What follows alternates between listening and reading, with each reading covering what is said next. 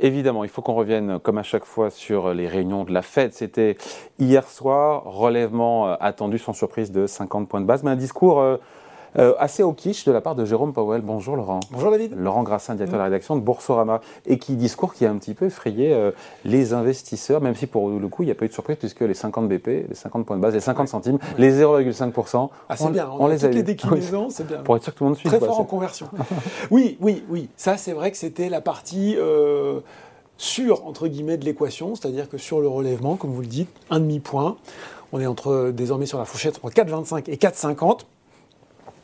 Euh, relèvement adopté à l'unanimité, attendu par les observateurs, les commentateurs, les marchés, bref, pas, pas de mauvaise surprise. Euh, et c'est aussi la première, euh, on, cherche le pivot de la fête n'importe où, mais c'est le premier ralentissement dans la hausse, si je puis dire. Après, il faut quand même le savoir, quatre hausses de 0,75 points chacune depuis juin, ça avait été brutal, on a eu largement l'occasion de le commenter. Bon, il faut quand même dire, David, qu'on est au plus haut niveau depuis 15 ans, mais pas de surprise sur cette décision en elle-même. Exactement, donc euh, annonce totalement anticipée en ligne avec ce qui était attendu. Et en même temps, on l'avait commenté ici sur Boursorama, des chiffres d'inflation qui étaient euh, un peu rassurants, même si on est quand même au-delà de 7%, j'ai envie de le dire. Oui, alors c'est ça. 9, mais on est quand même à 7. oui, oui, oui, mais, mais d'ailleurs, on va y revenir, cette capacité des marchés à se rassurer très rapidement sur des choses. Ou à s'inquiéter très rapidement. Ou à s'inquiéter très rapidement. Et c'est vrai que euh, la Fed parlait dans un contexte où on avait eu effectivement les chiffres du CPI qui sont tombés un petit peu plus tôt sur la semaine, 7,1% en glissement annuel, il faut le répéter, en novembre. Euh, on revient de 8,2 en septembre, de 7,7 en octobre. Donc tout cela va mieux, euh, à tel point qu'on est en train de se dire que le pic d'inflation, ça y est, il est euh, derrière nous. Le CPI Core, hein, vous savez, ce fameux CPI, l'indice des prix dont on exclut les éléments les plus volatiles, il est à 6% en glissement annuel. Bref, des chiffres rassurants et on se dit que bah voilà, finalement la Fed a désormais moins peut-être de pression pour continuer ces relèvements de taux. Ouais, après, on voit une réaction des marchés. C'est curieux parce qu'ils n'ont pas très bien réagi.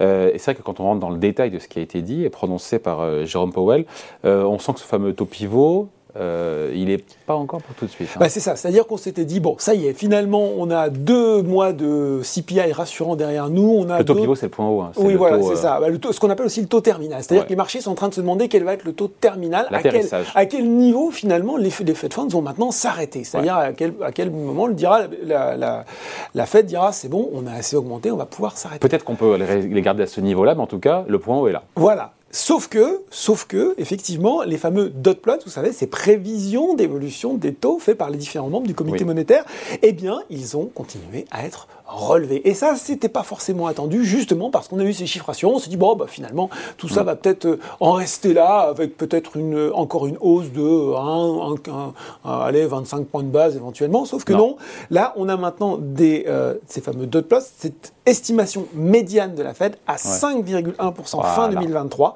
C'est 0,5 points de plus qu'en octobre, euh, qu'en septembre, pardon.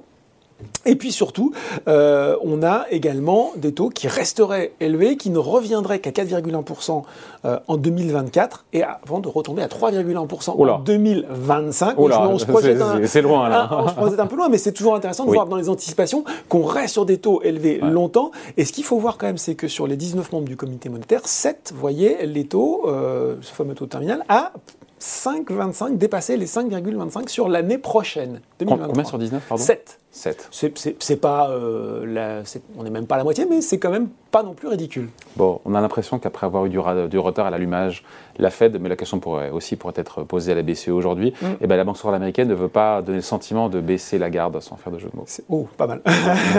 non, mais c'est exactement ça. C'est-à-dire que on, leur a suffisamment reproché de, ne pas être suffisamment réactif.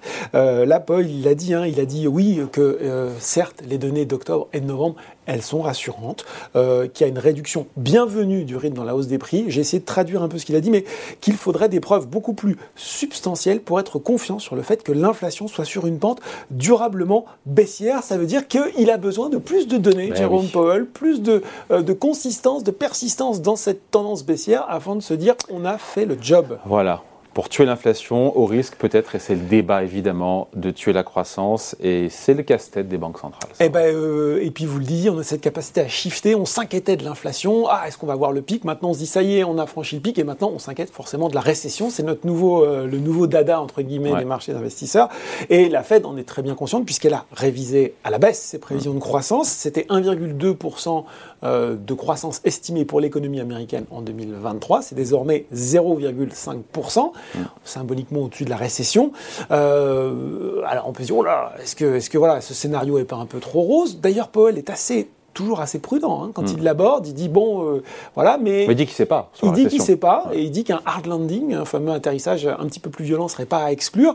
Ce qu'il faut dire quand même, c'est que pour le moment, puisqu'on va parler des données qu'on a, on reste sur des données qui sont quand même plutôt rassurantes. On avait 263 000 créations d'emplois en novembre. Souvenez-vous, c'était plus qu'attendu.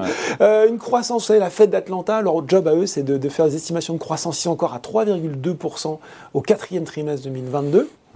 C'est une estimation qui avait légèrement baissé, puis là, qui a, remonté. Euh, Pas de hard landing hein, en vue hein, quand on voit ça. Hein. Bah, on est au quatrième trimestre 2022, donc on est quand même sur cette fin d'année, euh, voir ce que ça va donner au début de l'année prochaine.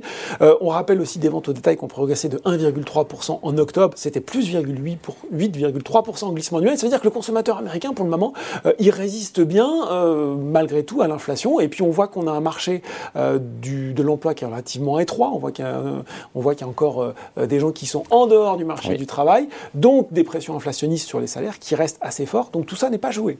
Voilà. Mais au final, tout ça ne plaît pas au marché financier et on se dit que c'est quand même assez cohérent? Ben oui, c'est assez cohérent. Et puis surtout, peut-être qu'on peut dire que euh, peut-être qu'il y a une partie de bluff enfin pas de bluff, mais en tout cas de, dire calmez-vous de la part de Powell, ah. c'est-à-dire bah, de dire finalement, euh, effectivement, euh, on, va, on avait l'impression, euh, même en début de semaine, avec ce deuxième chiffre de l'inflation, que ça y est, c'était fini, on passait à autre chose, la Fed allait s'arrêter, tout, tout, revenait comme avant. Enfin, je sais pas si vous l'avez vu comme moi, mais on a une capacité, après s'en être inquiété pendant des mois, à tourner la page. Paul est venu rappeler que ce n'était pas encore le cas, qu'il fallait faire attention. Certains, aujourd'hui, je, je, regardais un petit peu les réactions, certains se disent que bah, finalement, le risque récessif est peut-être plus fort même qu'estimé par la Fed et qu'elle mm. ne pourrait pas aller jusqu'à ces 5%, que finalement, euh, début 2023, peut-être euh, premier semestre 2023, se matérialiserait une récession plus forte qui l'empêcherait d'aller finalement beaucoup plus haut. Euh, en tout cas, oui, c'est cohérent. C'est cohérent avec le fait que, on rappelle, toujours ici dans Ecorama que l'objectif d'inflation de la Fed sur le long terme, c'est 2%. On le disait, on est à 7,1, alors c'est chouette, mais on est quand même encore assez loin de l'objectif. Donc ce qui est plutôt rassurant, c'est qu'on voit que les marges de manœuvre restent nombreuses. On voit que c'est assez cohérent avec la politique de dire, bah, finalement, nous, euh, notre objectif, c'est maintenant de ramener l'inflation. On va regarder maintenant euh, les chiffres de l'emploi qui vont être intéressants. Euh, on est à 3,7% de taux de chômage aujourd'hui. On voit bien qu'il y, y, a des marges pour remonter un petit peu. certains observateurs disent autour de 4. Tant, tant que le chômage ne dépasse pas 4, 4,5%, la Fed peut, euh, peut continuer à remonter les taux, ou en tout cas à garder ce resserrement monétaire. Voilà. Donc on va regarder ça, on va regarder le niveau de l'emploi, on va regarder, euh, euh, et donc potentiellement aussi les chefs d'entreprise qui disent bah, ça va moins bien, je suis obligé de virer des gens, ça ce sera intéressant. Et puis bien sûr les chiffres de la croissance. Ça va être nous, maintenant, on va se détourner un petit peu de l'inflation pour aller un petit peu plus sur ces données-là tant que l'inflation montre des signes d'essoufflement. Bien sûr, si on repart à neuf, là, ça va être une autre histoire. Merci beaucoup. Merci David. Bye.